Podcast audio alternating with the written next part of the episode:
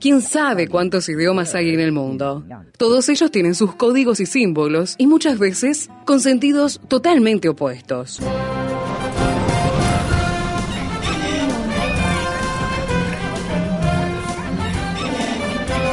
Jungla semántica. Para descifrar las palabras, para entender su raíz, para saber de qué hablamos. Jungla semántica. Nos lidera en esta expedición el profesor Héctor Leites.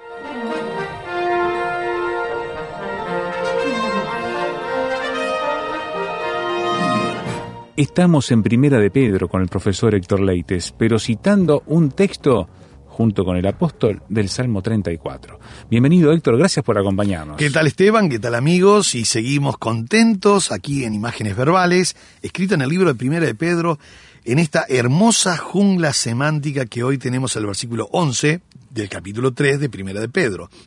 ¿Qué dice así? Primera de Pedro 3.11 dice, apártese del mal y haga el bien. Busque la paz y sígala. Qué bárbaro. Tenemos. En, en un versículo tenemos cuatro verbos en imperativos. Impresionante. Tenemos apártese, haga, busque y sígala. Ahora, no es casualidad que el apóstol Pedro coloca cuatro verbos en imperativo. Para colmo lo coloca en un tiempo gramatical que se llama aoristo, y el aoristo es un tiempo puntual. Es un tiempo puntual. No quiere especificar mucho el aoristo, pero quiere decir es un tiempo puntual diciendo... Hágalo, hágalo. Sí, ahora. Sí, pero hágalo ya, Ya, ahora. sí, sí. No es que, bueno, piense... no negocie, Claro, sí. piénselo, tal vez para la semana que viene usted puede co- ir comenzando No, no, a no. hacer algunas cosas, reflexiones sobre esto. No, no, no, no, ya, en este momento, hágalo ahora de inmediato. Son verbos imperativos, ya habíamos visto en el versículo 10 el famoso refrene. Ahora en el 11 tenemos cuatro verbos más, apártese, haga, busque y sígala. Bueno, comenzamos con apártese. Es interesante que está compuesto este verbo, Esteban, eh, por supuesto que es un aoristo, imperativo activo, pero está compuesto por ec. Tiene, el, el verbo es eclinato, eclinato. Declinato. Eclinato. Tiene ec adelante, que es una preposición griega que quiere decir hacia afuera. De ahí la palabra eclesía. Y la palabra clinato, o el verbo clinato, que es inclinarse. Mira vos. Eh, por eso inclinato o inclinate. Eh, viene del griego, ¿verdad? Que es inclinarse. Ahora, cuando unimos la preposición y el verbo, queda inclinarse hacia afuera, pero desde el mal. O sea, yo me voy apartando rápidamente de un lugar, porque la prepo- preposición de o desde fundamental aquí es, es ec, de o desde hacia afuera. Entiendo. Inclinarse hacia afuera, pero desde el mal. Eh, tiene fuerza, tiene mucha fuerza este verbo, porque ya clinato es inclinarse o salir. Pero le ponemos la preposición griega ec para indicar la fuerza de la dirección. ¿De dónde? Hacia dónde. Del mal hacia el bien. Por eso dice apártese del mal. Y uno dice, ¿cómo hacemos? Bueno, una de las tareas más difíciles, Esteban, hoy, y oyentes, ustedes lo saben también, es apartarse del mal. ¿Por qué? Porque estamos ro- rodeados en el trabajo, en la facultad, en el barrio, en la familia, en nuestro hogar, eh, por todos lados estamos rodeados del mal. Vamos a la carnicería y alguien quiere este, estafar al carnicero o el carnicero por ahí quiere no de- darle el, el vuelto. Si estamos en un ómnibus, en un colectivo, en un micro, este, alguien quiere sacar o quiere aprovechar. Y uno dice, pero estamos rodeados de maldad. Sí, estamos en un mundo que estamos rodeados de maldad. Pero nosotros podemos vivir eh, mostrando la luz en un mundo de tinieblas. Santa y piadosamente, como dice. Exactamente. Entonces, por eso me dice, señores, ustedes perfectamente lo pueden hacer. Y no solo lo pueden hacer, deben hacerlo claro. ya, de inmediato. Por eso el auristo imperativo activo. O sea, no hay lugar a ninguna duda con esto. No, no, no. Y la palabra mal, volvemos a la palabra mal, que es la palabra cacos, que es esencia de maldad, que puede ser cualquier cosa que uno piense, haga o, o que esté a nuestro alrededor. La maldad está a nuestro alrededor. Enseguida dice otro verbo imperativo, y está en aoristo imperativo también. Haga el bien. Haga el bien. O sea que acá tenemos, salgo de un lugar y no me quedo pasivamente, tengo que comenzar a hacer el bien. Porque yo puedo decir, bueno, yo me aparto del mal, está bien, me aparto del mal. Y vos me preguntás, Esteban, Héctor, ¿te has apartado del mal? Sí, sí, me he apartado del mal. Bueno, ¿qué estás haciendo? Nada. Y, y vos me decís, pero Héctor, por favor, Claro. una persona tan linda, inteligente como vos. ¿cómo no? Bueno, entonces uno dice, no, pero entonces no puedo tomar una posición pasiva. No, No, es activa. es activo. O sea, yo me aparto del mal, pero automáticamente para hacer el bien. Porque no me puedo quedar en una no me quedo neutral, no puedo quedar neutral. Y quedarse neutral hoy es hacer el mal. Claro. Yo veo que están robando a alguien y yo no robo, entonces yo me estoy apartando de ese robo porque no, no participo en ese robo, pero tampoco hago el bien. Claro, no llamo a la policía, no busco a alguien que Exactamente. pueda ayudar. O le aviso a la persona, mire señora, Le están robando, están sí. robando. O sea, eh, el quedar pasivo muchas veces, el silencio, es ser cómplice del mal. Entonces, acá me dice en una forma imperativa, haga, es el verbo poiesato. El verbo poiesato habla siempre de una actividad, habla siempre de una actividad. Y la actividad es el bien. En este caso, la palabra bien es la palabra agasos.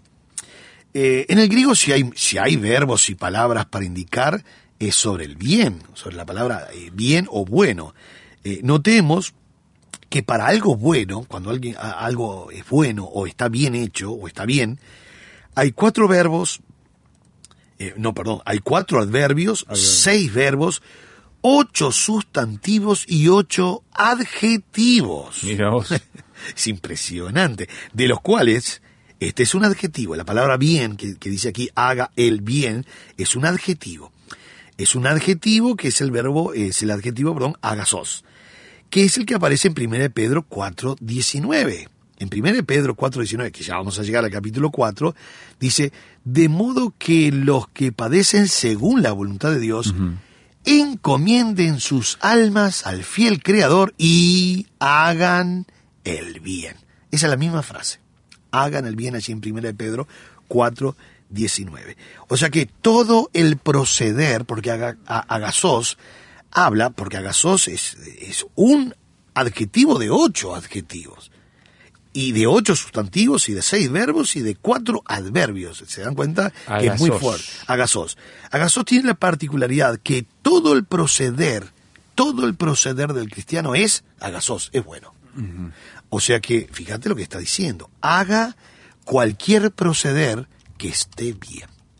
Siempre apartándose del mal. Bueno, si no nos apartamos del mal, es lógico que no podremos estar haciendo el bien. Muy importante este verbo agasos, porque es un adjetivo de ocho adjetivos que hay en la Biblia que habla acerca de todo el proceder es bueno de esta persona que está haciendo el bien. Algo más, enseguida tiene otro verbo, dice busque la paz. Es interesante este verbo busque. Ajá. El buscar es este e- es un verbo que es cetésato. Cetésato. Cetésato, este, ah, bueno, hay, hay siete verbos para buscar, ansiar, eh, anhelar. Bueno, cetésato viene de celo, viene de conducir o, o- o buscar con una conducción ansiosamente, eh, ir, ¿verdad?, decididamente en pos de algo. Es interesante esta búsqueda, eh, eh, es interesante realmente, busque, busque. Tenemos que buscar de una manera muy especial. Es el mismo verbo, muy interesante, allí en el Sermón del Monte, todos recordaremos, cuando Jesús dijo, más buscad. Ahí está el verbo. Primeramente el reino de Dios y su justicia, y todas estas cosas os serán añadidas. Así en Mateo 6, 33, Jesús dice, buscad primeramente. Por supuesto que es un, es un verbo que está en un imperativo, es un aoristo del imperativo. Siempre seguimos hablando de los verbos auristos imperativos, que es una orden, y busque ya, de inmediato. No es que comience una pequeña intención de búsqueda, no, comience a buscar. Y uno dice, ¿buscar qué? en este caso dice la paz. La paz. Acá viene algo muy interesante, muy rico, Esteban, porque a menudo esto de buscar, eh, a menudo vemos que la paz, ¿verdad? Eh, y vemos como esta paz, ¿verdad? Eh, esa ausencia, o por lo menos tratan de determinar algunos que es la ausencia de conflictos, y pensamos que alcanzar la paz este, no lleva actividad, pero lleva hoy en día, buscar la paz, Claro, lleva mucha actividad. No, no es, una eh, función eh, pasiva. Es, es ser constructores de esa paz. Exactamente. Eh, eh, eh, Por no- algo Jesús dice bienaventurados los pacificadores, ¿no? Otra traducción dice los que los que construyen por la paz, Sí, los, sí, sí, los sí, que sí. trabajan Están- por la paz. Están edificando en la paz. Eh, un pacificador eficiente procura activamente la paz.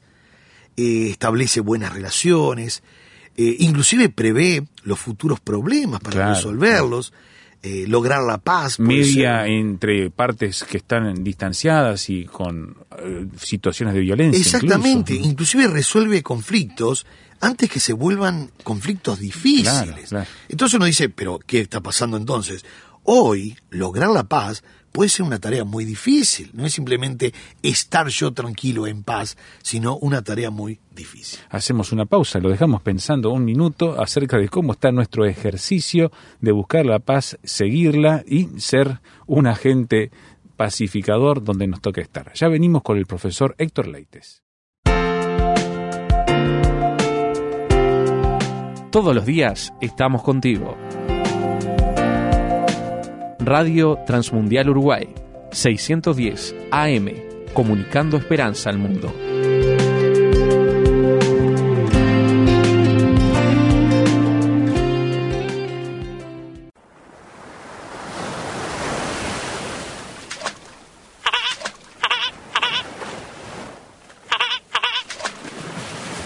¿De dónde saca su color el flamenco? De los crustáceos que comen. El Alimento. alime- como el nombre del libro, alimento para el alma.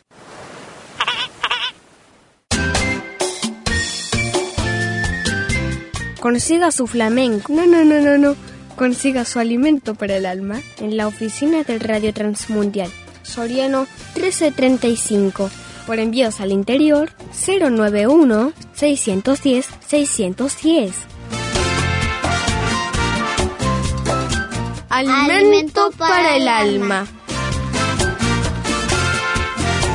Una producción para Radio Transmundial.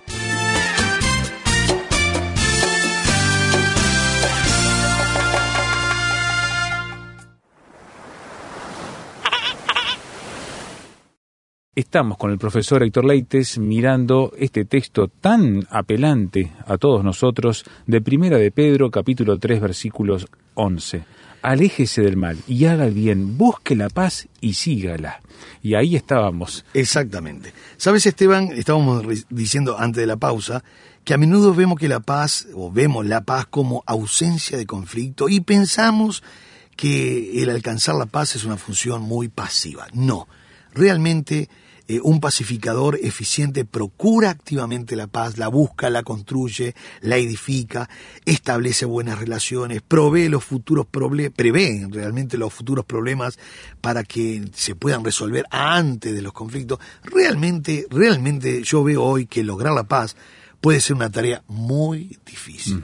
Inclusive eh, en el mundo vemos cómo tratan de lograr la paz y es una tarea muy difícil. Uno dice, bueno, vamos a lograr la paz eh, haciendo esto, pero resulta que hay que resolver problemas económicos, problemas políticos, problemas de cancillería, problemas internos, y uno dice, qué difícil es buscar la paz hoy día. Incluso problemas que tienen que ver con religión, ideología y con mucha otra cosa que está ahí tra- en el trasfondo. ¿no? Exactamente, lograr la paz puede ser una tarea hoy muy difícil. Muy difícil. Ahora, nosotros tenemos una promesa que nunca podemos olvidarnos lo que dijo Jesús en Juan 14, versículo 27.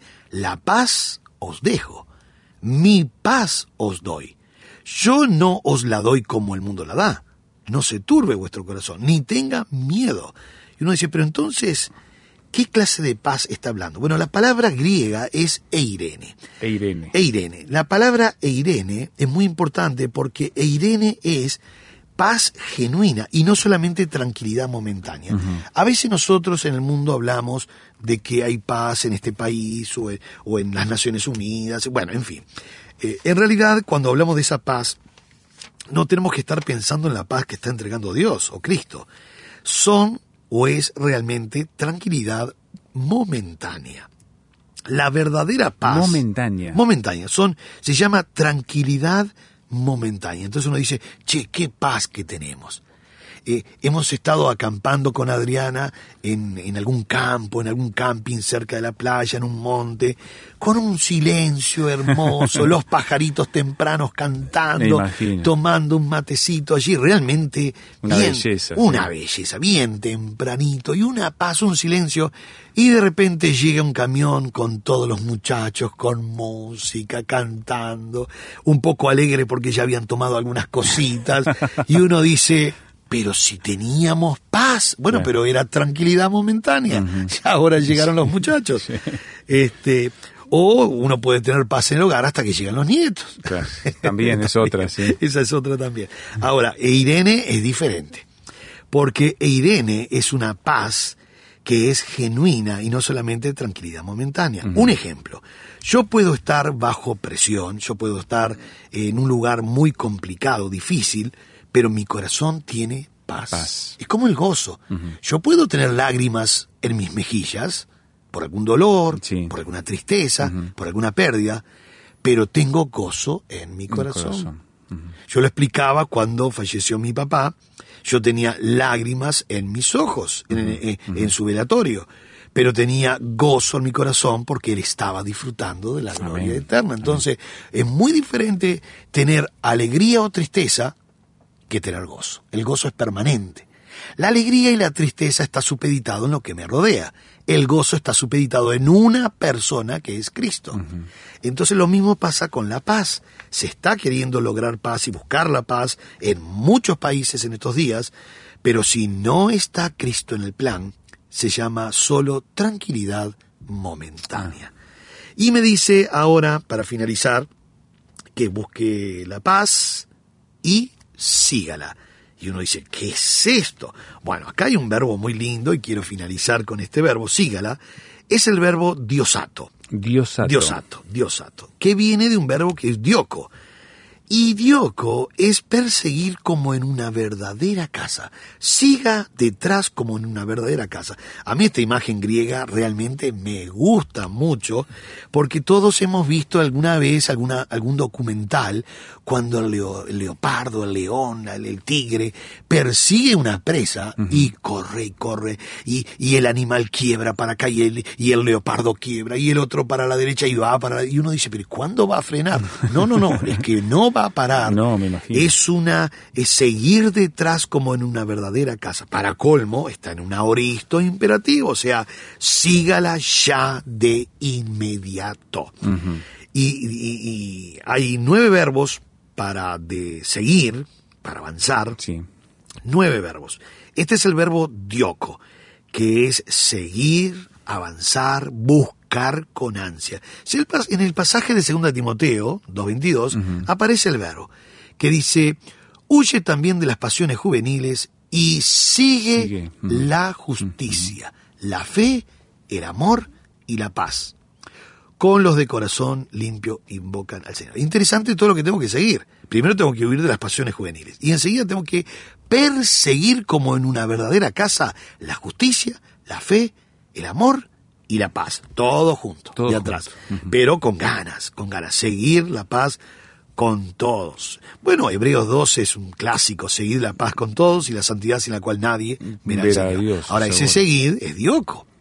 Es dioco, es, señores, ustedes tienen que perseguir como en una verdadera casa la paz y la santidad sin la cual nadie verá al Señor. Hmm. Realmente como persiguiendo una cosa difícil de alcanzar y que se esquiva de uno en un mundo ah, de tribulaciones, pero realmente la paz se esquiva. Falta la paz en la fábrica, en el estudio, en la facultad, muchas veces en el hogar, en el barrio, pero yo tengo que buscarla, seguirla, Mm. perseguirla.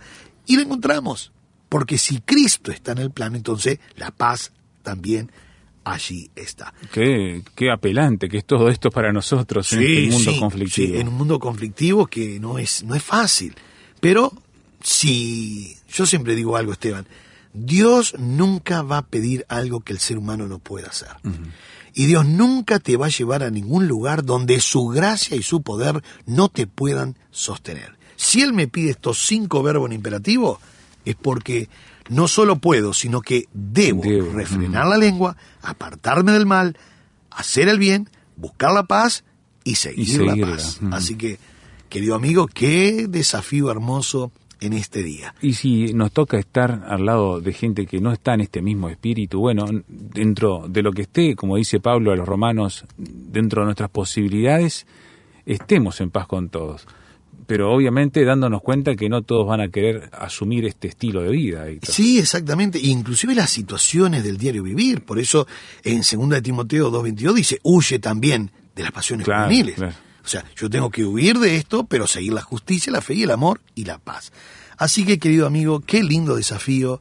Eh, es lindo el desafío porque Dios nos va a dar la fuerza, Dios nos va a dar la gracia, Él nos da su poder para que nosotros podamos cumplir con lo que Él nos está demandando en una forma imperativa. Entonces sería buena cosa animar a nuestro oyente que nos está escuchando que vea en qué asunto ya mismo esta, estos días, mientras tenemos el próximo programa, eh, él puede poner en práctica esto. Exactamente. De hecho, el desafío que nosotros en Radio Transmundial damos es, de aquí al próximo programa, usted ya cumplió con los cinco verbos. Ay, eh, claro que sí.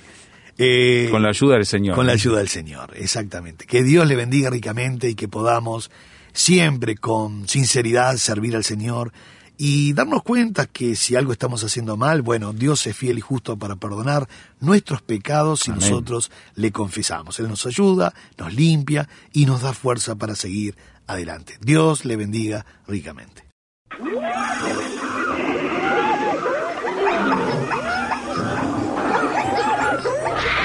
Hoy termina esta etapa de la expedición, pero lo esperamos en el próximo programa para adentrarnos en la jungla semántica. Jungla semántica es una producción del Seminario Bíblico de Fe y Radio Transmundial. Jungla semántica.